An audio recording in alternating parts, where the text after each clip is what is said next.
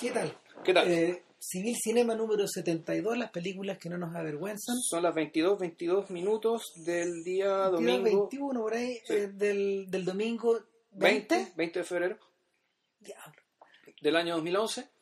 Eh, hoy día hablaremos de una película que creo que bueno, es la- es la primera vez que eh, categorizamos la nueva expresión que es cagar. en realidad, ¿qué quiere decir eso? Es hablar de las películas que nos han dado vuelta mucho tiempo y que cada cierto tiempo son mencionadas en este podcast. Claro. Que decimos, ¿saben qué? Bueno, en realidad están las, alu- estarlas aludiendo a pito de otra película. Y dado que están en nuestras cabezas, bueno, mejor dediquémosle un capítulo. Tiremos para afuera de una vez para... para empezar a pensar en otras cosas. No sé. claro, Ya. más o menos, pa- para, pasar- para dar vuelta a la página. Sí, a, claro. ver, eh, a ver, ¿por qué en particular nos interesa eh, Distant Voices, Still Lives, eh, voces distantes de Naturaleza muerta. Naturalezas muertas, claro, de, de Terence Davis? Es una película, a ver, es una película muy especial. Primero, bueno, digamos la procedencia. Película Claro. británica del año 1988. Bueno, Eh, claro, sí. y la fecha, la fecha no es, a ver, la fecha no es trivial porque corresponde a la, a la, a la primera explosión de madurez eh, en la cinematografía británica desde la desde la aparición de los Angry Young Men, Ya. desde el, desde el nuevo cine británico de mediados de los 60. ¿Qué significa? Que era la, es la generación de recambio que vino, que vino a reemplazar eh, a la gente, a, a gente que había llevado, no sé, a gente que se crió en el teatro y hizo Ya. televisión, hizo cine en los 60, es decir, gente como Lindsay Anderson, exacto, Terry Richardson. como, como Tony Richardson, Richardson, sí. claro, eh, y, y alguna, algunos otros que estaban ligados exclusivamente a la televisión, eh, y que Peter Watkins era esa generación. Peter- Peter no, no Watkins, sé si pertenecía sí. exactamente a ese grupo. No. Era, o era más radical. Claro, bastante más. Lo que pasa es que como el año 88 se dio, como mira, como entre el 84 y el 88 se dio la casualidad o se dio la, no sé, po, la causalidad de que mm, las leyes de protección al cine británico fueron derrumbadas por, el, por la derecha. Por el tacherismo, claro. Claro, y eh, los distintos directores que trabajaban al interior de este sistema bien protegido estatal, eh, gente como Ken Loach, como Mike Lee, eh, Stephen Frears, el mismo Terence Davis, Derek Jarman, son hartos. Sí. Eh, Jane Campion, son gente que tuvo que ir a salir a buscar su... Tuvo que salir al mercado, en el fondo. Claro, tuvo que ir a salir a buscar su suerte a, a distintos productores brit- con distintos productores británicos y con algunas distribuidoras americanas. Y en ese momento, esta gente que había trabajado en tele durante muchos años, eh, no voy a decir que se liberó creativamente, pero la gente comenzó a ver películas de ellos. Co- Comenzó a ver películas. pero, ojo, había, también había- habían filmado películas también. Es que lo- la- pero lo habían hecho, lo habían hecho siempre como bajo el paraguas. Eh, el, por ejemplo, pongo el caso de Mike Lee. Mike Lee tiene tres periodos.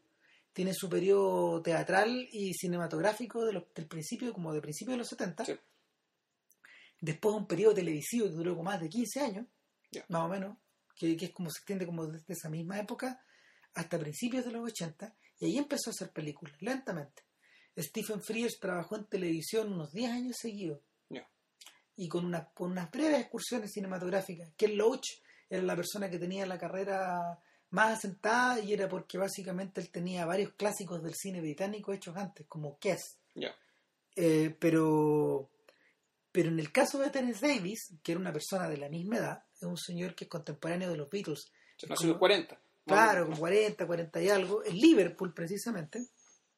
Eh, Davis era una persona que, que no tuvo esa suerte, que era un cineasta muy parecido a Derek Jarman, gay también, eh, igual que Jarman, y durante un montón de tiempo él hizo una cosa similar a lo que hizo David Lynch con el American Film Institute cuando él era joven.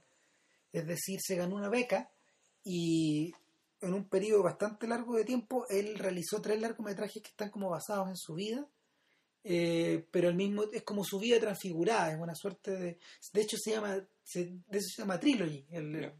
y es como una suerte como de infancia adolescencia juventud una cosa así y pero eran largometrajes que perdón eran, cortometrajes que eran extremadamente artísticos o vanguardistas eran eran súper barrocos bien parecido a algunas cosas de Jarman, del joven Jarman, pero, pero él nunca se había aventurado fuera de ese terreno.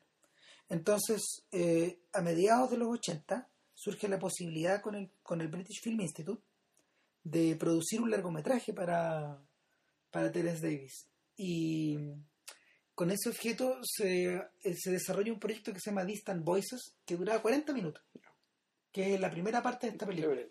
Y, y varios años después se hizo la otra, que se llama Still Lives. Still Lives, la de las naturalezas muertas. Eh, y nada, pues es una, es una película que no podría haber existido sin esta ayuda, sin esta ayuda como media entre académica y estatal. Eh, Porque claramente una película que si va a pelear al mercado de igual a igual. se la devoran. Se la devoran, no dura una semana en sí.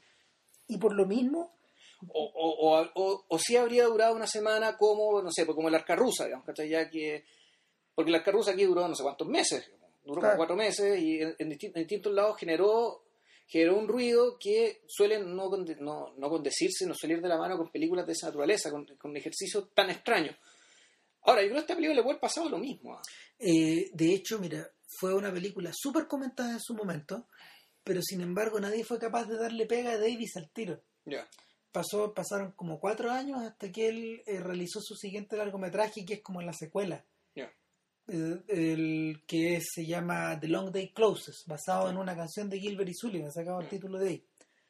Y, y nada, po, y, y de ahí pasó un buen tiempo hasta que, él, hasta que un gringo le financió eh, la Biblia de Neón, la adaptación de, de la... Del del- Kennedy Tour. del, claro, Ya. de, de esta primera novela de John Kennedy Toole, la póstuma, que fin- finalmente es póstuma, y, eh, y de ahí hizo The Golden Bowl, ponte tú, eh, que es una...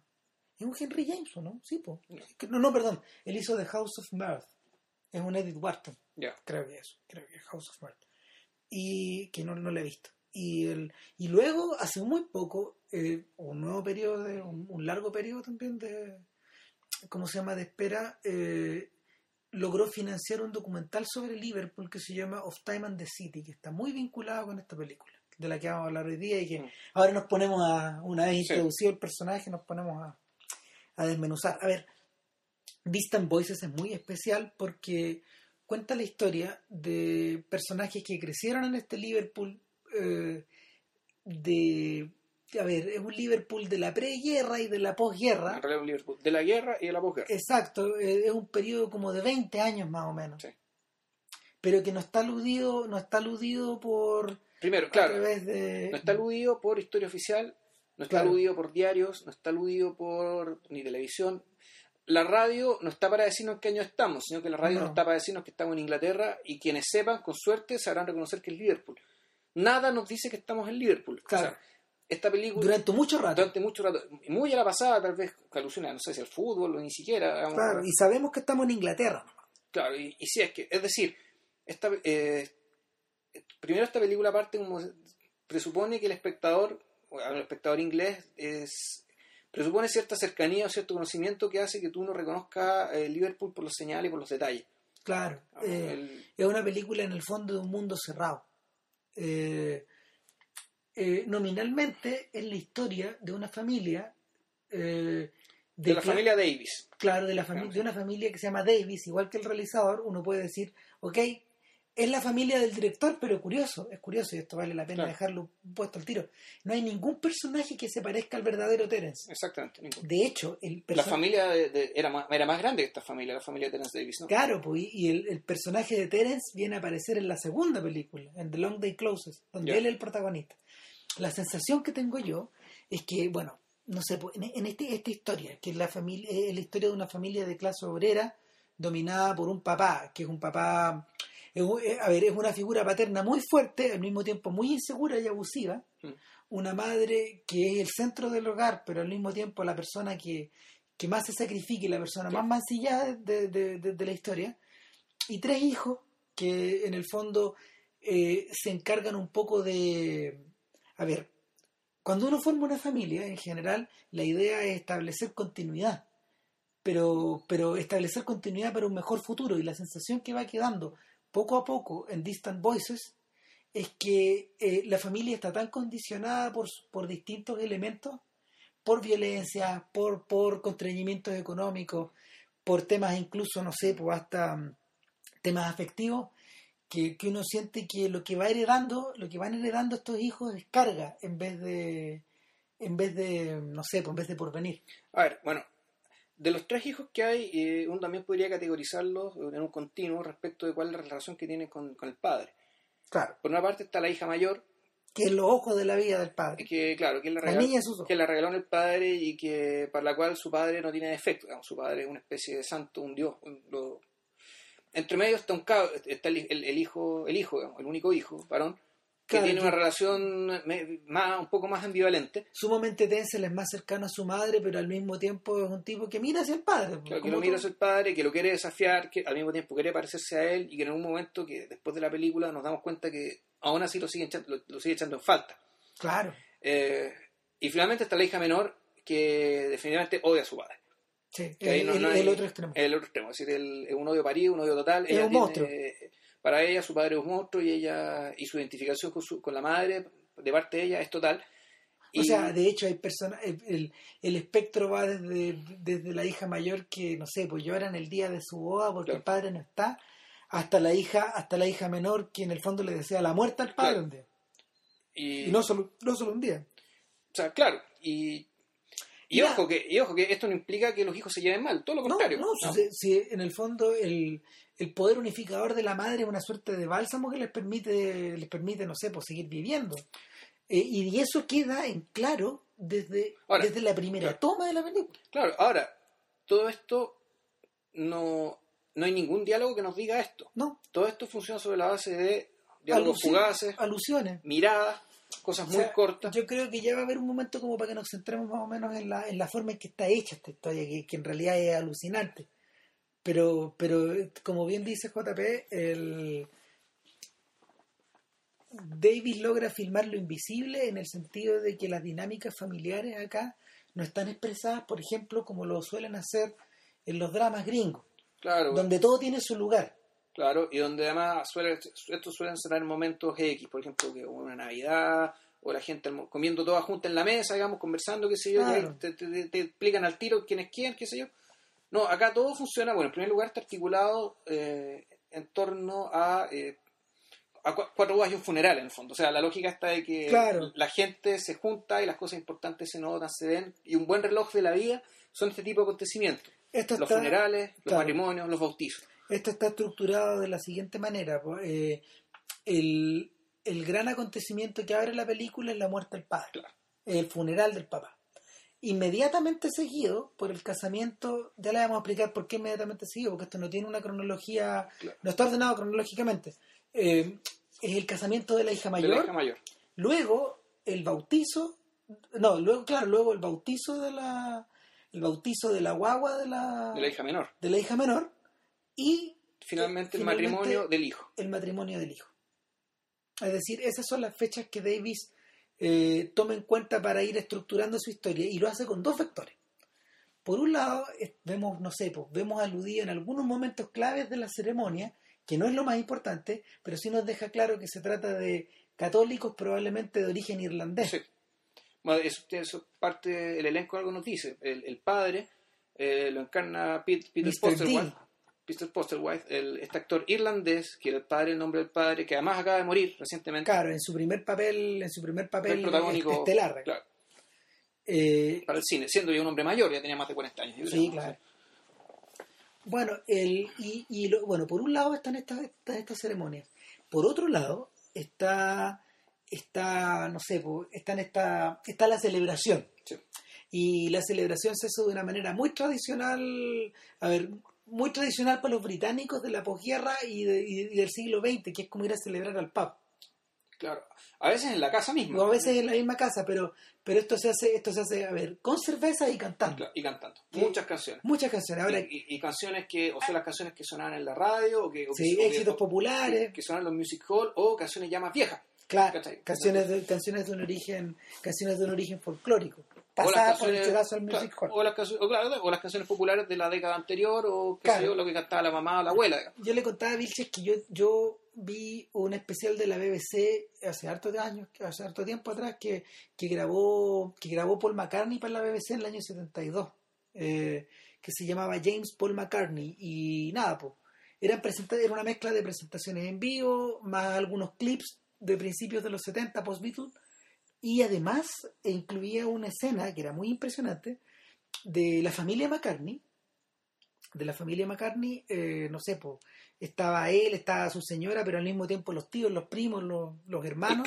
Estaba de todo el clan cantando en un, cantando en un pop eh, de Liverpool, de la misma forma que lo hacen estos personajes. Entonces uno dice, ah, ok, en realidad, no sé, pues uno que está un poco ajeno a estas tradiciones, en realidad este es un tema familiar, este es un tema social, porque, porque la, el origen social de, el origen social de los McCartney se parece un poco, aunque tenía más características musicales esa familia. Eh, y, pero, era un poco más middle class que Sí, era un, poco, más middle class. El, y, el, y, en, y en último término está esta idea, está esta idea de, de que en el fondo hay ciertas expresiones o hay ciertas expresiones de emoción que, que no sé, pues se, se, ponen sobre la mesa en el momento de estas celebraciones y que, y que estos cantos populares que se hacen sin acompañamiento, que son las puras voces en el fondo, eh, está, están, más enraizadas, están más enraizadas en su manera de ser de lo que uno cree. Eh, es una cosa que yo en general no asociaría acá a lo que, a lo que la hace acá. Yo creo que la gente aquí carretea de otra forma, digamos. Bueno, eh, lo, que pasa es que... es, eh, muy del siglo XX. Es que, claro, para nosotros, en primer lugar, lo, lo, que estamos viendo ahí nosotros, yo creo que es, es la continuación de una, de, de, una época, digamos, y una tradición que sigue hasta ahora, de una época en la cual la música no se reproducía. Exacto. O sea, Había hay, que saber que hasta hace no mucho, hasta hace no más de 100 años, la gente sabía tocar música, había partituras en las casas, había piano. Era un gran negocio eso. No solo era un gran negocio, sino como que no había, no había otra forma de reproducir la música, la pues. gente tocaba su propia música. Claro, o sea, lo, que, lo, que cambió, lo que cambió con la reproducción fonográfica es que la gente, a ver, el, el, panorama, el panorama musical para las personas cambió tal, tal, y lo mismo hizo la radio. Sí. Eh, de manera que permitió que la gente que no la gente que no tocaba tan bien pudiera escuchar música en la casa o de, de, de, plano la gente que no tocaba nada no claro está yo creo que un razonamiento económico en términos de tiempo bien claro es decir para qué voy a esforzarme en tocar como Vladimir Horowitz digamos si puedo escuchar a Vladimir, Horowitz eh, y me ahorro las clases de piano me ahorro el piano digamos puedo ocupar ese espacio para otra cosa digamos y y, claro, o sea, la, música reproducida tenía un montón de ventajas. Y efectivamente en esta película incluso se marca, hay un, hay, un momento en el que la radio no está muy presente. Y hay un momento en que la radio sí está presente. Claro, la radio está en todas partes. Entonces, pero sin embargo, digamos, la costumbre de tú generar tu propia música, qué sé yo, siguió existiendo en, la medida y siguió sobreviviendo en esta costumbre aparentemente de juntarse a cantar en los pubs. Es divertido porque en Of Time, en, en, of Time and the City, en El Tiempo y la Ciudad, Terence Davis hace la misma operación con el blanco y negro y el color durante un rato la película, durante un rato largo la película es en blanco y negro, pero una vez que pasa el color ya no se devuelve más. Claro. Es como la misma operación.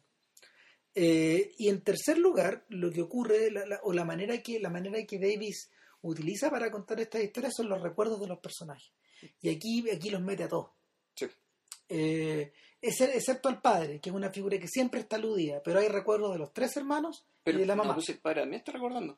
Hay una parte cuando el padre está... Tienes razón. Eh, tienes razón. Tienes razón. Tienes razón. Eh, cuando el padre está... Uno recuerdo cuando el padre está muriendo en el hospital. Y en algún momento él lo muestran pensando y él también está recordando. Y lo que él, se acuerda, lo que él recuerda es un momento en la guerra. Sí. Eh, cuando, cuando los niños no estaban. Lo que pasa es cuando el país está en guerra, no había plata para nada, la pobreza total. ellos sobrevivían haciendo ataditos de, atados de, de leña pequeña, digamos. De, Juntándola y vendiéndola. Y vendiendo, claro, o sea, atados de ramitas. Y los cabros chicos eran, los encargados de ir a repartir. entonces iban con su carrito, con su leña y de repente suena la bocina. Se vienen los, se vienen los estucas, se vienen los bombarderos y claro, entonces eh, parten al refugio los papás, eh, los dos papás y los cabros chicos, nadie sabe dónde, ¿Dónde están. ¿Dónde están? Claro, pues están porque están repartiendo leña. Claro. Y finalmente llegan, porque lo agarra uno de estos monitores, digamos, con uniforme y se lo lleva al refugio. Y de nuevo, eh, Eli canta algo, porque está toda la gente asustada, asustada, muerta de susto. Y a Eli no se le ocurre nada mejor que cantar la canción esta del barril, que es una canción súper famosa que cantan en los estadios, qué sé yo. Claro, es como el R con R cigarro. más o menos, como la pirilacha, bueno. Claro. y todos cantando esa canción. Todos cantando, claro, y para Eh, mira, el ta, ta, Ta. Claro, y nada, pues entonces hay un montón de recuerdos que están flotando uno tras otro, uno tras otro, y y en todos la música está. en toda la música está presente y en toda la música funciona como hilación. Ahora, ¿qué cosas recuerdan? A ver, se recuerdan momentos hiperviolentos donde el padre golpea a la madre, por ejemplo. Se recuerda cuando la madre estaba limpiando vidrio, digamos, arreglando el pellejo. En el Mamá, no te caigas, por favor, le una, la niñita pensando. Claro, la hija Claro. menor. Claro, se recuerdan momentos, se recuerdan momentos, por ejemplo, la, la, la hija mayor recuerda momentos como de compartir con sus amigas, Claro, compartir con sus amigas, no sé, copuchas, pedirle plata a los para papás. bailar. Una, una de las una de las amigas va a venderle, va a venderle a Mr. D, care raja, va a vender, va a vender los, los- los bototos del papá que se le murió, obviamente, claro. Claro. Y el viejo le pasa la plata, pero le dice, llévate los botines, por favor. Claro, De ahí me la devolvís, pero yo te voy a comprar esto. Claro, ¿no? O sea, eh, bueno, el, el, el cabro chico, el, el, cabro se acuerda cuando volvió del servicio militar con ganas de sacarle la cresta al papá. Claro, borracho papá, le dice, claro. hace, hace pedazos la, Rompe hace pedazos el ventanal y el papá ¿qué hace? Llama a los pacos Y llama a la policía militar para que se Claro. lo lleven preso. y se lo llevan. pues. Eh, Naturalmente. Eh, se recuerda obviamente, se recuerda obviamente el momento de donde se le declara la enfermedad al papá y la hija tiene que volver de, de una especie como de pega, vacación. de un que pituto que le claro, salió en un hotel. Claro, y rápidamente se devuelve el, el viejo que adoraba a la hija, como que en ese momento explota de alguna forma su enfermedad, este cáncer que se lo come, que, que no sabemos de qué exactamente, eh, pero al mismo tiempo, no sé, pues, lo, lo muestran, muestran su agonía y también Sí. muestran el muestran como muestran como este este viejo porfiado se, se va de se va del hospital y se va a morir a la casa Claro. O sea, cuidado que se iba a morir, prefiero morirse en la casa y se fue caminando. Claro, se muestran, nav- eh, por ejemplo, vemos navidades de los cabros chicos, Sí. vemos, no sé, eh, hay momentos, hay, hay momentos increíbles donde, donde en el fondo tú ya no vas perdiendo la hilación de quién va recordando qué. Sí. Y yo creo que yo creo que ahí es donde, ahí es donde Davis, em- es donde Davis se pega el salto mortal y en el fondo no sé, yo, mira, yo me- a mí me tocó escribir de la película para el, Mercurio, a ver, habrá sido unos cinco años atrás, cuando la vi, cuando, cuando la encontré por primera vez, porque yo siempre quise verla, y, y nada, pues los españoles la editaron con mucho retraso, pero ellos fueron los primeros Claro. que la editaron, ojo, Ojo, y, la- y la- antes que los británicos, y que no la la- tenían en VHS. y no la editaron bien, o sea, también está con la pantalla chica dentro de la. No, no está anamórfica. No, no es anamórfica. no es anamórfica. La primera edición anamórfica es la del, la de la- del BFI. BFI. Claro, que, que lo editaron ahora, hace el año pasado, ponte tú, en una edición aniversario, no sé, y el y el, el punto es que el punto es que el cuando, cuando yo la vi, lo primero que pensé, dije, eh, por primera que yo por primera vez veía un cine abiertamente prustiano, es decir, que trata el tiempo como un río. Eh, que, que trata el tiempo y sus aconteceres como un río o, o en el fondo como una suerte de fluir, como una suerte de fluir que es plástico o líquido. Claro, un, un fluir que no, no está no está regido por la linealidad del tiempo. Claro, lo, lo más parecido, por ejemplo, yo creo es ciertos es ciertos momentos de es- son ciertos momentos de David Lynch. Bueno, pero el tiempo recobrado de Raúl Ruiz tenía ciertas cosas así. Tenía como cierta transición, la- como que las transiciones y, el- y el- y esta cosa medio vaporosa, digamos, de que puta, tenía, había, había cosas que eran lineales, pero había otras cosas que tú decís que esto es un eco de otra, de otra cosa, esto viene de otro lado. El, Pero- el, el tiempo es una especie de tejido. Claro. El- es la noción que te da, que te da precisamente esta novela de Ruiz, esta, esta, película de Ruiz basada en Proust. Claro, que, que obviamente es como 10 o 12 años posterior. Sí. Entonces, el, o por ejemplo, no sé, para que tengan una idea, hay ciertos momentos de... Hay ciertos momentos de... eh, Por ejemplo, hay ciertos momentos de David Lynch que son así, como el final de el final del, del hombre del hombre elefante. Toda la secuencia final, cuando, cuando él muere y uno empieza a ver el espacio, ponte tú Ya. y aparece una voz de una mujer, ¿te acordáis? No sé. Eh, y eso es una cosa. Otra, otra cosa que es similar son estas idas y vueltas de Mulholland Drive. También es como parecido, pero pero ahí tiene otro sentido Pero, esa- claro, no, ese manejo. tiene otro sentido porque eso, eso, eso es literalmente una creación. O o sea, es, es una, es una creación con un claro fin, por, por decirlo de una manera, ideológico. Aquí Claro. lo que se pretende, creo yo, digamos, no es tanto pensar el cómo recuerda a alguien, sino esto es un poco No. distinto. Es cómo se construye la identidad de alguien a partir del recuerdo. Exacto. Que, que- que es un poco distinto. En fondo, no, no es, no es el acto recordar, sino es un poco el, el efecto combinado de cargar con todos estos recuerdos a la vez. Exacto. Es el peso. Sí. Y, y nada, o sea, y de hecho, de hecho me gustaría dejar la pregunta abierta antes de irnos a la pausa cognitiva de rigor. ¿De quién narra la película? Eh, Hmm. Parece que es muy obvio que es Terence Davis, Sí. pero, pero dejémoslo ahí.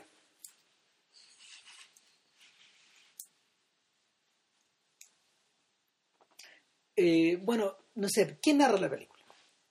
Eh, a mí lo primero que me resulta, lo primero que me resulta, no sé, notorio o interesante es que en el fondo a mí me da la impresión de que la película no es, a ver, está narrada por todos un poco y sin embargo, sin embargo siempre hay un vacío que es Terence, que nunca está, que para mí que es el que está viendo estas cosas. Obvio. O sea, a mí, me, ahora que lo vi por, por segunda vez que la vi, me, me quedó muy claro que, en primer lugar, los planos son todos verticales. Son todos frontales. Son todos frontales, o sea, en el sentido de que pareciera ser que estamos mirando, mi- mirándose un escenario. Y que las Todo líneas, rato, eh, que las líneas van hacia el fondo y están atravesadas, digamos, eh, perpendicularmente hacia nuestra perspectiva. hay una voluntad estética súper abstracta que en el fondo eh, no- nos, nos hace enfrentar como a, a naturalezas muertas, obviamente. Claro. Que, por ejemplo, piensen, esos, piensen en esos cuadros de Hopper donde hay una pura persona o donde están vacías las cosas. O piensen, por ejemplo, en estos, en estos cuadros de este señor italiano, ¿cómo se llama? el que se- Morandi. Morandi, también. Esa, es una, Morandi. esa es una buena referencia. Eh, piensen también en, no sé, po, en, en, la, en la forma en que el Caravaggio eh, pintaba las decoraciones, por ejemplo, no sé, lo- las frutas o ese tipo de cosas, todas, todas como expuestas hacia adelante.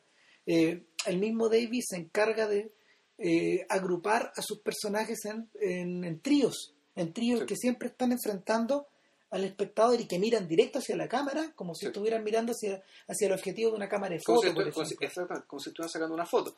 Claro. Es decir, siempre hay- esto está puesto para que alguien esté mirando Observe. que no y no necesariamente el espectador naturalmente porque todas las películas están hechas para que mire el, el espectador esta película además está hecha para que como si alguien más estuviera mirando Claro, o, alguien más estuviera haciendo el esfuerzo en ese momento de fijar este cuadro en su memoria exacto. El, es es interesante porque lo- los británicos tienen una gran tradición de, de retratismo que es como un poco así también.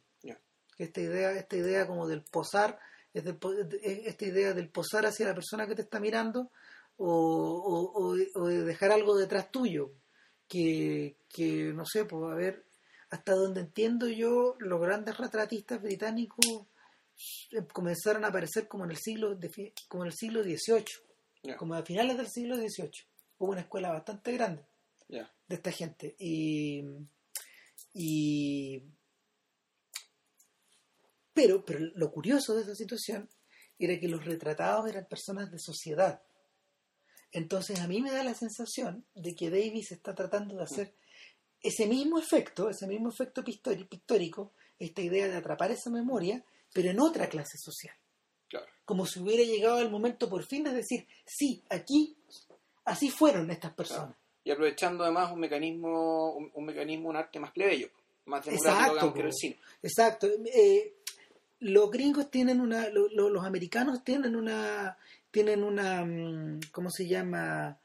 Una cosa paralela eh, con la serie de retratos que se realizó por encargo del gobierno. Eh, el gobierno, el gobierno en plena, en plena depresión, ah las fotos de Walker Evans claro, pues, Ya. en plena depresión económica, el gobierno eh, estaba de manos atadas en el Congreso para tomar medidas en favor de esta gente, en favor de la gente del Dust Bowl estos tipos que estos granjeros que en el fondo estaban afectados por las continuas tormentas de, de polvo que se levantaron durante 10 años en el, en el medio oeste americano por el excesivo cultivo de las tierras. O sea, empezaron a cultivar tierras de pradera eh, poniendo plantaciones de maíz eh, sin saber que el maíz eh, que el maíz iba, ¿cómo se llama? Iba, iba a matar, iba a matar un- una suerte como no sé, iba a matar una suerte como de limo que se había, No. que se había sentado durante 400 años. Y el día que llegó la sequía, eh, rápidamente le- las plantas que estaban, que estaban puestas se salieron y, y toda la tierra de cultivo se empezó a morir cuando empezaron a aparecer los vientos. Entonces, nada, el gobierno estaba un poco de manos atadas porque estaba, no sé, pues, atendiendo problemas urbanos muy urgentes. Entonces, para llamar la, para llamar eh, la atención pública de, de esta tragedia, de esta tragedia permanente que se hacer desarrollando, claro, mandó a los mejores fotógrafos del país a sacar fotos. Y nada, pues son fotos que han quedado para siempre en la Sí, claro. memoria de todas las personas. O sea, son la cara visible de la, de la depresión en realidad. Finalmente, Claro. po. y no sé, pues toda la pega, toda la pega de gente como Walker Evans, por ejemplo, de Eugene Smith o de, o de un montón de otros fotógrafos. Y eh, esa memoria se quedó y yo siento que, yo siento que Davis eh, de alguna forma trabaja sobre el mismo tipo de material. Eh, cuando, cuando yo vi el documental que me prestaste tú sobre Joy Division, este, Ah. ese que hizo Grant Gee, De los lugares que no existen. Claro, después de... Es un documental que Grant Key hizo casi... En paralelo de la película En- Control. O sea, Claro, es como, es como el filme complementario, es como Claro. la cara B. Y de hecho tienen es la como misma... de... Y tienen como la misma estructura Sí. en el fondo.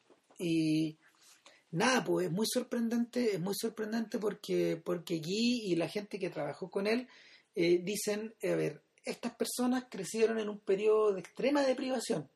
Son personas que, son personas que, mm, o sea, él se refería, él se refería a los músicos de esa generación, pues, a- a- no sé, pues, a toda esta generación que abarca desde The Police hasta The Cure eh, eh, entre medio de todos los otros conocidos, todo el, todo el punk y el, post-punk. Son gente menor, de hecho, que, que Terence Davis, pero ni tan menor, son como 10 años menor nomás, menores, 10, 15 años.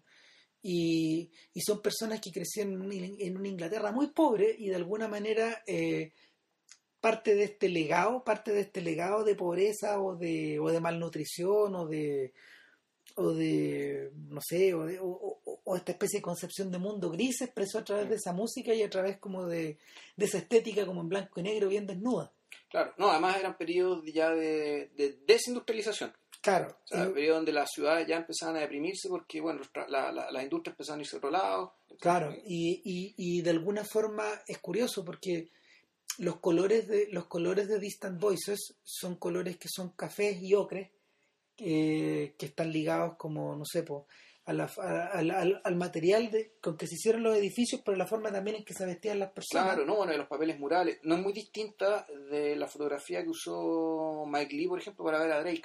Por ejemplo ¿cachai? Para que O sea, tengan también la cuestión media verdosa, solo que Mike Lee la tenía un poco más brillante. Los colores eran los mismos, pero la tonalidad era un poco más brillante porque, bueno, era un periodo de posguerra y, y, y él quería un poco la idea de que el país estaba renaciendo y que eso está expresando muchos nacimientos, digamos, el baby boom, literalmente. Y bueno, ver a Drake era precisamente una persona que estaba haciendo abortos en un periodo donde tenían que nacer guaguas, se esperaba que nacieran guaguas. Claro. Y bueno, ver a Drake era ayudar a la, a la gente que no quería tener guagua. Y bueno, pero de la gente que no las podía mantener que no las podía mantener. Entonces, acá vemos una especie de esos mismos colores medio verdosos, apagados, Claro. que no alcanzan a ser pasteles. Por- y por contraposición el mundo de Joy Division es un mundo ya blanco y negro Blanco y declarado sí. gris gris Sí. Eh, es un mundo de superficies metálicas, es un mundo, es un mundo post industrializado. Bien granuloso a veces, además.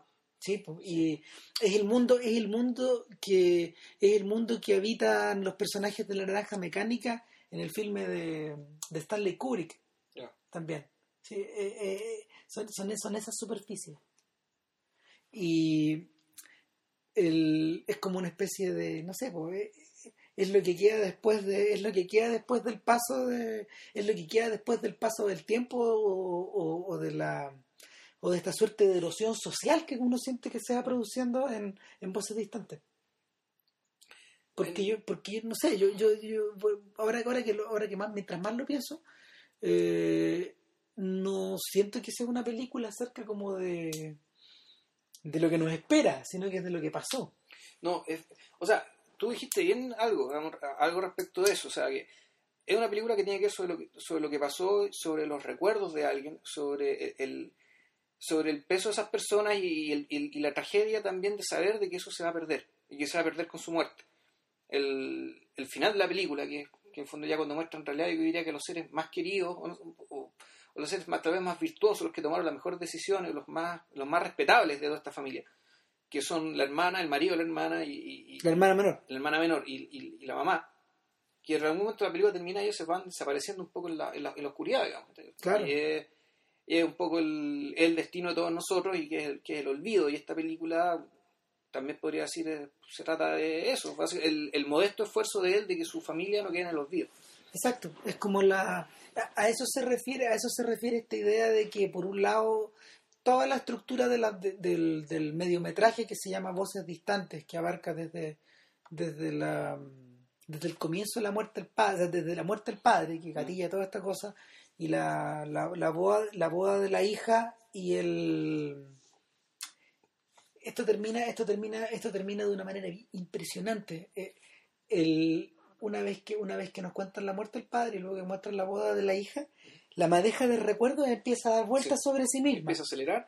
Se empieza a acelerar y termina en una larga secuencia que es impresionante. O sea, no, yo de verdad debe estar entre las cosas más increíbles que yo jamás haya visto en una pantalla. Y es la es la mm, muestran muestran el hogar, es decir, la, la chimenea, que está ardiendo. Eh, y uno a uno en, en voz en off los hijos se empiezan a despedir. Buenas noches, buenas noches, buenas noches. Buenas noches mamá, buenas noches mamá. Y uno eh, empieza a escuchar una, una, una, mm, una, melodía de cuna que está cantando la madre y ahí uno ya no sabe, ya no sabe en qué momento estamos. La cámara comienza a desplazarse.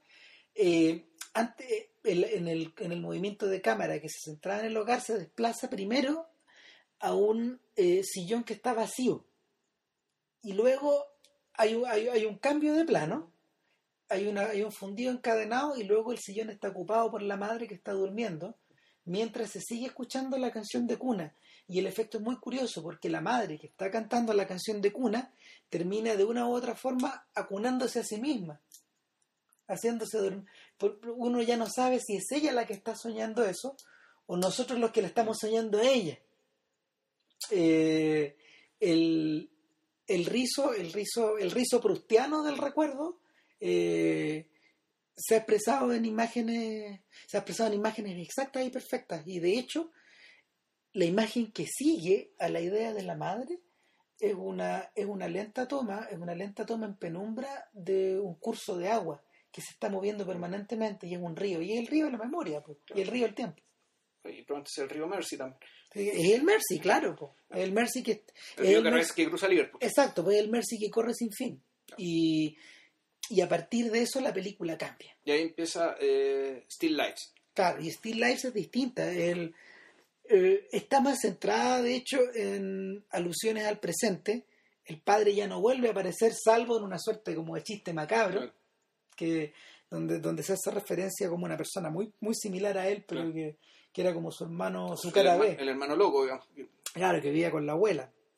y ahí y esta, esta historia comienza a ser dominada eh, aparentemente por gente que está poseída como por una necesidad o por una o por un ánimo de o por un ánimo de, prevalecer al, al, al, decir de Faulkner y, y, está dominado por el nacimiento del hijo de la del niño de la, de la hija menor de la familia. Ahora, también uno podría decir que la, la mirada hacia las relaciones entre las personas acá es mucho más sutil, es mucho más importante eh, los gestos, las inflexiones de voz. Aquí no es que pasen cosas, aquí las cosas pasan a través de, de los diálogos y lo que se dice y lo que no se dice los diálogos. Es decir, uno podría decir que el observador en esta parte de la película es un observador adulto.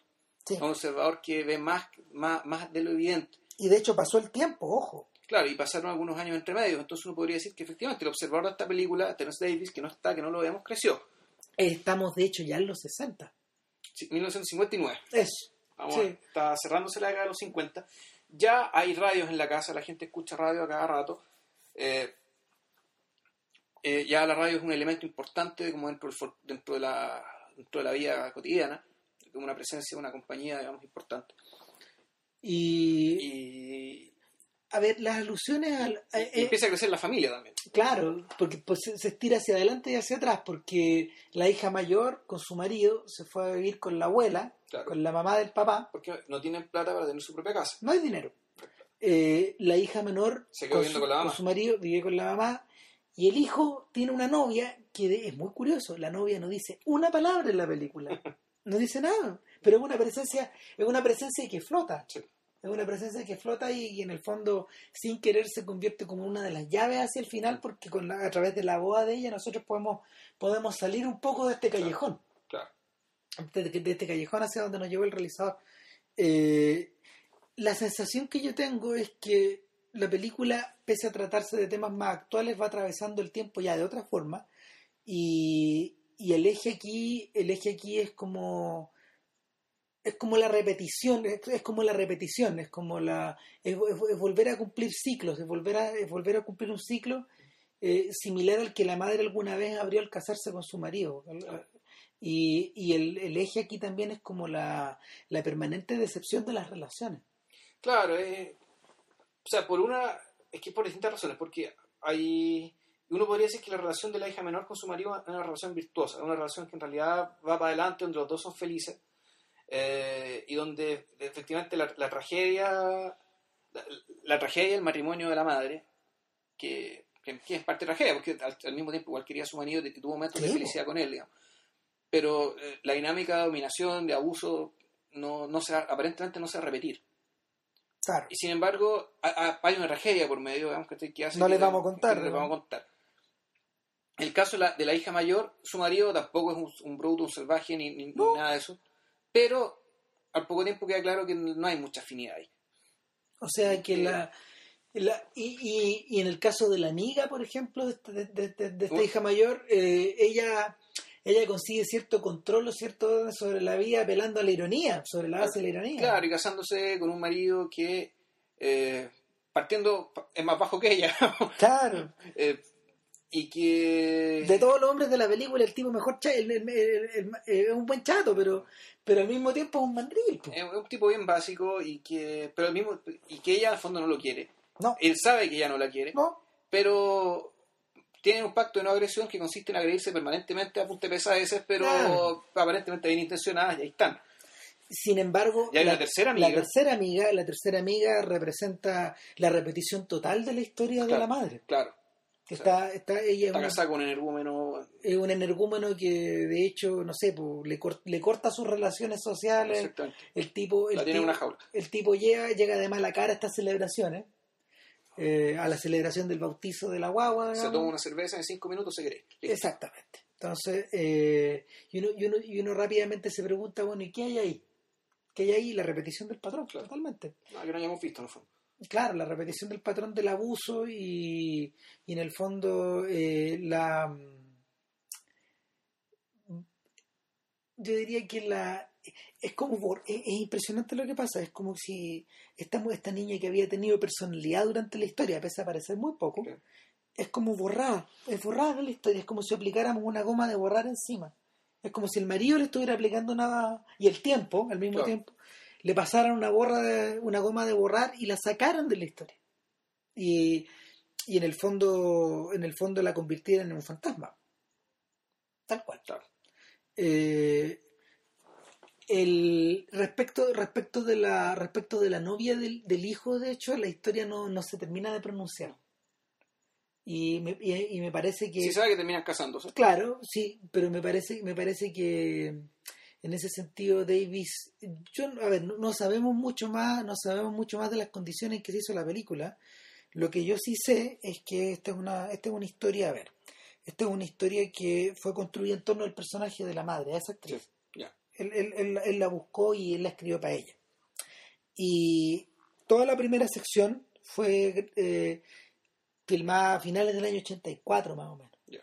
Y la segunda sección se filmó como dos años después, donde volvieron a agarrar al elenco, pero el, esta especie como de lapso temporal también también como que dejó deja ecos en la misma historia, pero pero pero al mismo tiempo eh, Davis dejar estas preguntas sin respuesta. Y eso me llamó mucho la atención. Hay cosas que no sé. Tal como ocurre en Mulholland Drive, volviendo a la idea, eh, parece que agarramos una película que vamos a tener que comentar. Claro, eh, tal como ocurre en Mulholland Drive, hay cosas que simplemente no se contestan nomás. Que quedan ahí, tiradas. o expuestas. Es que no. Bueno, es que dado de, lo que se trata la película, digamos, de lo que es y lo, lo que creemos que pretende no hay ninguna necesidad de que se responda No, a nada, o sea, que, o que se responda a todo. Mm, El- esta suerte como de esta suerte como de combinatoria gráfica o audiovisual que ocupa que ocupa Davis es un, es una es un mecanismo súper plástico como para dejar eh, caminos puertas abiertas o closet abiertos o caminos caminos desandados. Lo que pasa Sí, es que... pero precisamente porque cuando porque lo que no- lo que importa no es ver, lo que importa no es cómo No, ¿qué va a terminar las líneas argumentales Claro, no no, porque no. ya sabemos qué va a pasar Claro.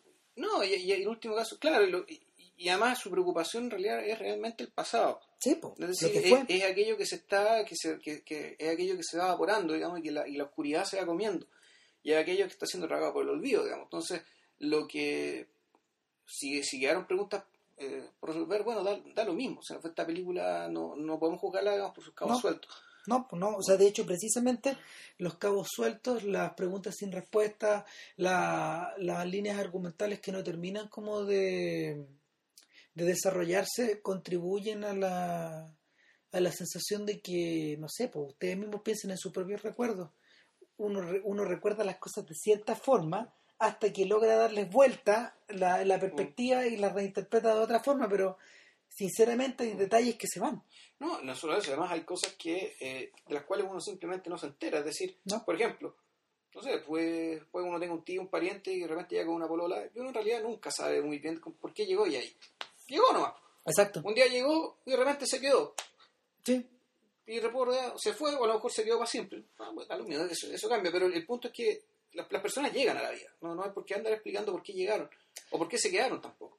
Simplemente Eh, es así. es- es curioso, es curioso que no sé, pues hay gente que hay gente que ha interpretado, ponte tú, esta, este trabajo de Davis sobre su familia.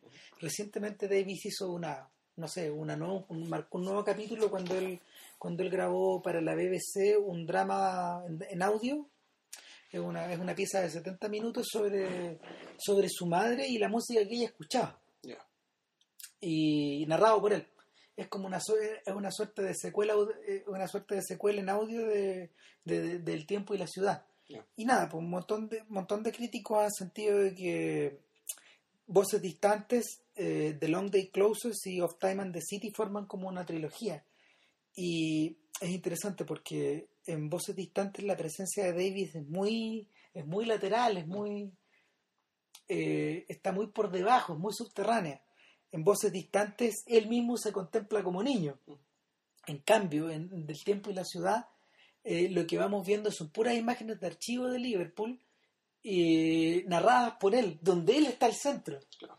Él está al centro y, y lo que lo rodea son canciones, nuevamente, esta vez las versiones originales, eh, de estas mismas canciones que se cantaban en... Hay música clásica y hay música popular. Y, y por otro lado está, está repleto de citas del siglo XX sobre el, sobre el paso del tiempo. Mm. Eh, pero es como si de alguna forma él hubiera ido corriendo velos para para para quedar él, él cada vez más como sujeto de sus propias en vez de en vez de un objeto más él se convierte en una suerte de sujeto La- la- es como es como si las películas se fueran centrando cada vez más en él Qué lástima, porque yo en realidad yo, le veo el gesto que más respeto es precisamente el de la... Es cuando uno está más presente, es cuando no es cuando uno está o dice estar, sino que es cuando uno mira. Claro y es por eso es por eso es por eso la magia de esta película Y por eso esta película realmente es algo tan único y tanto que no se parece a nada. sí yo creo mire yo, yo creo que es una de las grandes películas del siglo XX Y bueno, otra cosa es que esta película también tiene como, no sé si decir un récord o como particularidad que, que es única, que se han hecho muchas películas, eh, ya sea en chunga, ya sea en serio, ya sea como ejercicio de hipertextualidad o como sea, en las cuales la música interviene dentro de las tramas.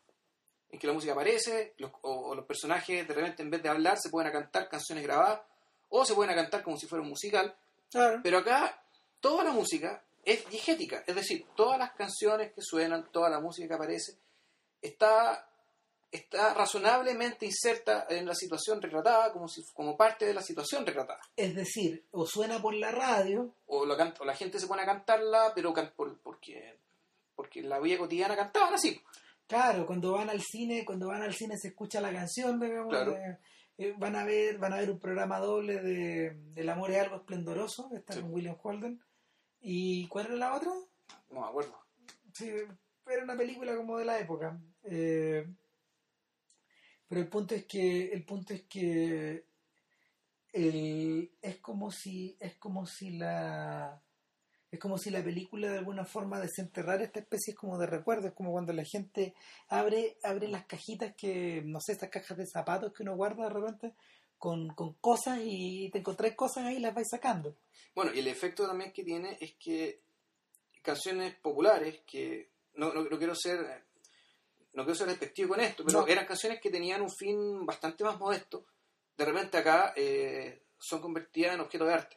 Claro. O, o- o dicho de otra manera, la presencia de esa canción, la interpretación de esa canción, eh, la- la- la- te- terminan eh, encontrando en la canción cosas que la canción originalmente probablemente no sabía que que no tenía y que los autores no sabían que tenían y los intérpretes tampoco sabían que tenían. Finalmente, cuando uno ve la película y uno la transpone, por ejemplo, a la realidad latinoamericana o sudamericana, uno dice, ok, eh, esto es lo que algunas personas eh, tratan de hacer en Sudamérica cuando ponen boleros, por ejemplo. Ponen boleros muy populares, ligados como a la época. eh, esto es... Hay algo, hay algo de, de la pega, hay algo que Almodóvar, por ejemplo, también ha hecho en sus Sí. películas al O colocar aunque- o al colocar estas canciones como estas canciones como de la tradición latina, cosas muy populares, cosas canciones que suelte- suelen convertirse en objetos a veces fetichistas Sí. de, de la adoración de ciertas personas. Lo que pasa es la cultura, la cultura, ponte tú, de estos temas italianos de la M que, que, que el Festival de San Remo, qué sé yo, claro, y, y que gustan tanto, por ejemplo, en algunas radios chilenas eh, o que forman parte de su programación, sencillamente porque evocan muchas evocan muchas sensaciones o muchos recuerdos en las personas que forman parte de ese target. Eh, el, a ver, es, una- es suerte, como, como dice Vilche, es una suerte de ejercicio intertextual y al mismo tiempo es una suerte como de vocación no romantizada, sino que es una... mm, a veces nostalgizada Un o, poco. o a veces, bueno, el caso con Carguay tiene que ver con eso, pero también tiene que ver con que él vincula, eh, él vincula esa música, que es una música que para ellos, para en este caso los orientales, la música latinoamericana, cubana, los boleros, qué sé yo, era un poco un- el emblema de, de un, de un erotismo que para ellos es bastante ajeno como tradición. O sea, Claro. eh, el erotismo en, en- en la cultura china, por ejemplo, es algo que no- prácticamente no existe o funciona de una manera completamente distinta. Claro, está cambio- por- está- lo- el- en- los objetos en los que están sentados son distintos. Entonces, esta, esta música media sugerente, eh, básicamente hecha para seducir a través del baile, para ellos es un mundo completamente nuevo. Entonces, Wai hace precisamente una película sobre eso, In the Mood for Love, y e- evidentemente escoge situaciones de seducción, de erotismo, de cosas calladas, digamos, de- de- de- de- del amor que no se puede expresar, lo mezcla con esta música y tenemos, bueno, dinamita. Ahora, lo que, lo que a mí se me ocurrieron dos cosas, digamos, a partir de este uso de la música. Uno, no sé si tenga mucho sentido que los artistas quieran subirle el pelo a sus composiciones, digamos, eh, orquestándolas. O sea, esto que vengan con Cerati sinfónico, qué sé yo. Yo no creo que eso sirva mucho para subirle el pelo, digamos, a, la- a las composiciones de Cerati, buenas, malas, como sean, la opinión que, tenga usted, que tengan ustedes. O sea, no, no sé si eso sea... Esta película nos muestra que hay formas bastante, creo, no sé, más inteligentes y más, eh, más elocuentes y más, efe- más eficaces también para, por una parte, subir el estatus de ciertas obras artísticas y segundo, fijarlas en la memoria. Eh, en, ese- en ese caso, no sé, si, si alguien lo- lograra, si alguien captara una fibra, ah, una fibra, una, una hebra más o menos invisible en los 80 y la pudiera vincular con la música de esos estéreo, poner un grupo, poner un Mm. ejemplo, hiciera una película, un corto, con eso se- sería mucho más eficaz para, para, para la trascendencia de la obra y para la- el, el captar, digamos, el valor de, esta- de- de- de estas obras que orquestarla, creo Claro. yo. Lo otro, el- la otra idea que se me ocurría respecto de cómo agarrar música popular y, en cierto sentido, elevarla, elevarla a otro estatus por el hecho de situarla en un, en un, en una- en un acontecimiento artístico, en este caso, en una película. Me acordé del Ready Made, del, ¿cómo se llama? El ejercicio este que hizo el, el pintor y instalador Marcel Duchamp. En- creo que eso en Nueva York, en París, no que estaba en Nueva York ya cuando se le ocurrió la idea esto de instalar un urinario en medio de un buceo. Era un urinario, es decir, no, no, no ninguna intervención, no- no- eh, como objeto artístico, la, única, única obra artística, por decirlo de, de una manera, era instalar el urinario en el museo. Entonces, bueno, eso quiere decir que por el hecho de instalar algo en un museo, eso lo convierte en arte. Entonces, bueno, en realidad eh, Duchamp al hacer este ejercicio, más que a lo mejor estaba afirmando, Pero que- a lo mejor- pero- o- o pero- estaba preguntando, Claro. estaba afirmando que el arte en realidad está tan maqueteado que cualquier cosa que uno ponga en un museo se convierte en arte porque en realidad la gente ya no piensa a este respecto, sino que básicamente la, institu- la institucionalidad manda y lo que lo- la institucionalidad acepta, eso inmediatamente se convierte en arte. Y él, y él fue, se fue al extremo, digamos, y usó un urinario.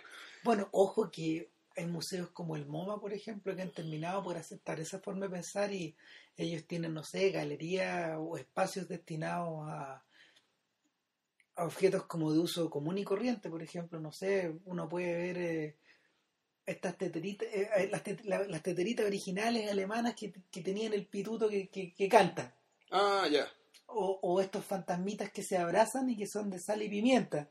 Los originales, no sé, o la silla tal cual, la silla de tal forma, o la silla de tal Bueno, otra. alguien te puede decir que eso es diseño, o sea, por tanto eso es arte. Sí, sí, claro, pero, pero, pero, pero al mismo tiempo son cosas tan cotidianas que el fantasmita tú lo podés pillar en una feria estos días, ¿cachai? Eh, entonces, el, el camino que recorre, el camino que recorre ese objeto que nació con una con una utilidad, eh, tanto, o sea, con, con una utilidad, pero también con un fin estético, eh, el, ese- el tránsito hacia la popularidad es una cuestión que, que o sea, la, la pregunta de Duchamp era dó- si, si era una vía en dos direcciones o si era o si era en una sola o si era o- ¿me caché? O sea, en el caso de estos objetos, en realidad el- es una ida y una vuelta. Claro. Es decir, se parte con una idea, en algún momento se esa idea se, se convierte en popular Claro. y en algún momento alguien decide que esto hay que canonizarlo. Y esto para conservarlo, por tanto, y una forma, la, la forma de conservarlo, esto ya lo hablamos respecto a la película de las horas del verano, hay que cerrarlo en una vitrina. y, y lo matáis. Claro. O sea, lo- le das otra vida. Claro. O sea, lo, lo matáis socialmente, digamos, pero bueno, viene, vive la vida de los clásicos, por decirlo de alguna manera, que sea la vida de los cementerios o algo parecido. El, Uno podría decir, bueno, con la música popular tal vez pasa lo mismo. Y, y la, y la- la canonización, digamos, desde desde la música popular, una forma de canonización de la música popular la que hizo Tennessee Davis. Es decir, esta música la vamos a convertir en emblemas de una época que ya se fue. Lo interesante es que esa operación ya la había hecho, y también lo comentábamos cuando veíamos, cuando vimos la película, ya la había hecho eh, de una manera bien radical eh, Dennis Potter, Dennis Potter con la, claro, las series británicas. con estas series británicas que él escribió entre los 70 y los 80, finales de los 70 y principios de los 80. Eh, from Heaven era una Y el Sonic Detective. el Singing Detective es otra. Ahora, ¿qué pega ese, qué pega Potter? Eh, Potter hace una cosa muy rara. Eh, recurre a, ver, cuenta una historia. Cuenta una historia de justamente un vendedor de. un, un tipo que trabaja vendiendo canciones. Eh, vendiendo, vendiendo partituras. Y que en algún momento él, él, él discurre en su cabeza y dice, no, lo que hay que vender ya no es partituras, hay que vender discos. Y él pone una tienda de discos. Ahora, él en, e- en ese tránsito como a, en ese tránsito como a independizarse, en uno de la, en una de las eh, en una de las subtramas de la historia, él se mete, él se involucra con otra, con, con- él tiene un amante. Y la vida se le empieza a enredar, tal como en las películas musicales, a los personajes. El punto es que Potter, Potter eh, con una con un afán en parte desmitificador o en parte, no sé, por el dramaturgo que había en él, que no se podía reprimir, eh, él lo va desarrollando por el lado trágico en vez de por el lado cómico.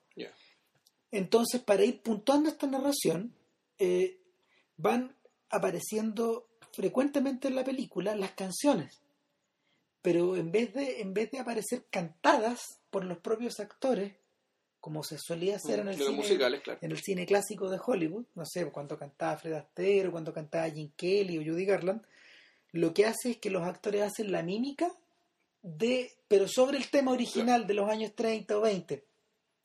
Entonces eh, es un efecto súper raro porque a veces se da el caso de que Bob Hoskins, que es el actor que, se- que se dio a conocer en, con él en esta serie, Bob Hoskins eh, puede, estar, a- puede estar cantando la canción, haciendo la mímica de la canción, pero lo que sale de su boca es la voz de una mujer. Ah, No, él, no sí, él, él- él- él- juega, él, él- él hace el póker extremo, digamos. Juega y cante con, juega y cante con voz de hombre, pero también con voz de mujer. Y las canciones van reflejando una y otra vez, o van, o van, o van desnudando la acción una y otra vez y le van, la, es un efecto bien posmoderno, por decirlo alguna, por decirlo de alguna forma. El, va, va, quedando, va quedando en evidencia que los significados son múltiples. Y aparte de, aparte de canonizarlas, las va, las va reencapsulando. Las va reencapsulando. Es súper difícil volver a pensar, por ejemplo, en estas canciones solo como un artefacto de recuerdo. Se, se vuelven como reflexivas. O sea, te, es como el efecto de es como el efecto es como es como si nosotros pusiéramos la canción ante un espejo y lo que se refleja de vuelta ya no es lo mismo. Mm. no es lo mismo. Y la el, el, juego el juego es bien macabro porque Penny from Heaven no es una serie muy alegre de mirar. O sea la sensación que tú vas teniendo es que ah ya perfecto. El mundo en el mundo en el que vivía Fred Astaire con, con Ginger Rogers me lo pintaban en blanco y negro de esta forma, pero se vivía de esta otra. Ese, esa, es la, esa es la conclusión final que, tú alcanzáis. Esta, gente vivía las cosas así, pero... O, mejor dicho, las películas de, de Fred Astaire eran de esa manera porque la vida era así. Exacto. O sea, que básicamente lo que explican en la película King Kong, no sé, ¿cachai? Claro. que han hablado del entretenimiento en la época de la depresión. Claro. Entonces, el, eh, la, la, el paso adelante de, respecto de esa técnica que, que no sé, pues, que, que, que, por ejemplo también utilizó la René en Constellation sí, Sí. Eh, Va a ir a comedia. Los, los tipos claro. se la jugaron por, por la comedia y por el. Un poco por sin sentido. Exacto, exacto. Porque, porque en último término, en, en Conozco la canción, eh, lo que, de lo que se trataba ahí era de superponer eh, esta, esta suerte de no sé, pues el género de comedia de enredos clásicos a una, a una suerte como de, no sé, pues es como una suerte de lotería el lenguaje, finalmente. Era, era así, tú, apuestas y, otra más, y otra más, y otra más, hasta que, hasta que explotaba finalmente todo. Hmm. Pero, pero en este otro, en este otro caso, no, pues la, la vocación realista que, lo, que los británicos tienen como en las espaldas una y otra vez les reclama que, que, que, que, mostremos las cosas como son. Eh, sí, pero a mí, pero bueno, y, la película que nos, ocupa ahora, en realidad era más radical que esas porque esas películas, era, la música no era digérica, es decir, era un artefacto. Acá esto está pensado para que fuera, para que fueran los recuerdos de, de Ennis Potter, los recuerdos de la familia. ¿Sabes que me acordé de la, la, este documental que hizo el año Bardaz sobre su esposo, Jacques Demy? se llama Jacques Nantes, que Jacques Vabre, el apodo de, Jacques, y de Nantes, porque bueno, Jacques Demy era el puerto de Nantes. Y resulta que una de las cosas que hizo que Jacques Demy fuera tan, tan, tan inclinado a hacer música e insertar música en sus películas era que su mamá cantaba siempre. Entonces, cuando mostraban las escenas de infancia, digamos, de Jacques Demy, la mamá siempre estaba cantando algo. En fondo, la, la vida de Jacques Demy era, o mejor dicho, la, la forma en que podríamos decir que aprendió a hablar el francés a través de su madre y lo escuchó fue a través de música. Es decir, él aprendió su idioma natal, digamos, a través de la música, la música cantada, digamos, por su propia madre. me, parece que aquí también, bueno, hay un... La deuda con la música acá es, algo realmente que yo tal vez te diría que trascienda, trasciende el recuerdo. Sí. Sea que tal vez la, elección y la decisión de centrar eh, esta película, sus recuerdos, en la música y en la música no y, en forma digética, es decir, como parte de lo que te están contando, no como un artefacto, no como un hipertexto, como los ejemplos que acabamos de dar, es porque la eh, es porque la música en realidad ya tiene un efecto más bien de carácter formativo.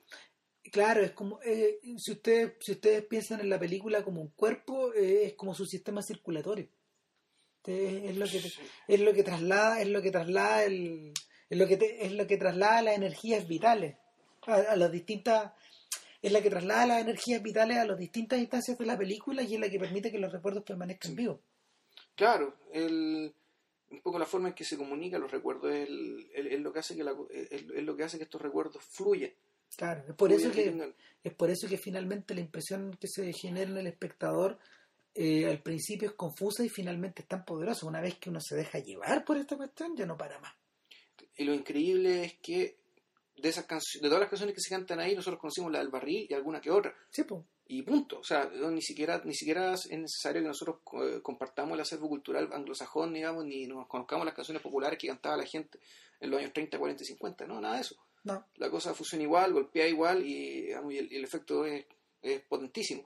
Ahora, yo esto, yo esto se lo presté a una amiga que, eh, una amiga y colega que eh, se crió en Liverpool, digamos, en el exilio en los años 70, 20 años después de que transcurra esto, y aún así me decía que todo le hizo sentido, todo le evocó, digamos, la zona en la que ella vivió, eh, increíble. siendo que aquí nunca te muestran un lugar público, nunca te muestran un paradero de micro, nunca te muestran nada. O sea, nada. aquí es el bar y la casa. Sí, Y alguno que otro lugar, digamos, aquí donde estas niñas se van a trabajar, por ejemplo, el pituto de un hotel que ni siquiera está en Liverpool tampoco. Es por eso, por ejemplo, que no puede decir que Terence Davis no es un cineasta social en la medida de que Mike Lee lo es y se asume a sí mismo, o en la medida de que el propio Ken Loach o el propio Stephen Frears han desarrollado su carrera. Eh, yo creo que la él es una extraña mezcla entre un poco de eso y, y estos mundos cerrados de Derek Jarman o de Julie Taymor y en último término de Michael Powell. Yo creo que yo creo que está emparentado con esa con ese mundo también. Este este mundo de este mundo donde las emociones como que se recrean dentro de a ver de- de- no, lo- los gringos tienen este esta, esta, esta- este este verbo de boxing esta, esta idea de que, de que en el fondo tú encajonas las cosas. Tú encajonas las cosas y lo que, y lo que importa es lo que está dentro y la- las percepciones que vienen desde dentro. Son, son películas de mundo cerrado. Por el otro día estaba mirando, de hecho, Narciso Negro, me quedé mirando. Y, y, el, y la sensación que tú tenías era de que, pese a que transcurría, no sé, pues en, En India. en la India, cerca de los Himalayas y toda la Claro, todo cuestión, era estudio. todo era estudio y, y la misma sensación era que la película estaba transcurriendo dentro de las personalidades de la, de la gente que la que la que encarnaba los roles principales Ya. Eh, son películas muy de adentro. John Huston por ejemplo apostó por dirigir Los Muertos de esa forma de, de James Joyce. Y el efecto que se que provoca la escena final es muy similar. Ya, bueno, otra película de que hablar a futuro parece. por cierto. Ya, bueno, eh, eso sería por hoy. Eh, bájensela por favor o píllenla píllenla, comprenla, piratenla o trafíquenla o qué sé yo. Sí, es una de las buenas películas que hemos hablado en, esta, en estos podcasts Eh, sí, y realmente algo que no se parece a nada. O sea, si quieren ver algo algo que no han Excepcional. visto, algo excepcional, realmente vean esto. Eh, bueno, para la próxima semana está deci- de- de- decidido, ¿no? Sí, pues, eh, a ver, con el, con el motivo del, extremo, del estreno de Somewhere, la cuarta película de Sofía Coppola, Que ganó Venecia, que ha tenido cierta cierta controversia, qué sé yo. claro, vamos a hablar de vamos a hablar de Somewhere, pero también de las otras películas de Coppola. Nosotros somos especial especiales fans de... O sea, sí, la hemos seguido, Sí, nos interesa. digamos. Sí, no, y María Antonieta es una película que nos interesa mucho. Sí, es cierto. Entonces, esta no es tan buena, pero en el fondo es la excusa para hablar de esta directora que en general nos interesa mucho, Sí. así que de eso será. Nos vemos. Que estén bien. Chau, Chao. chau.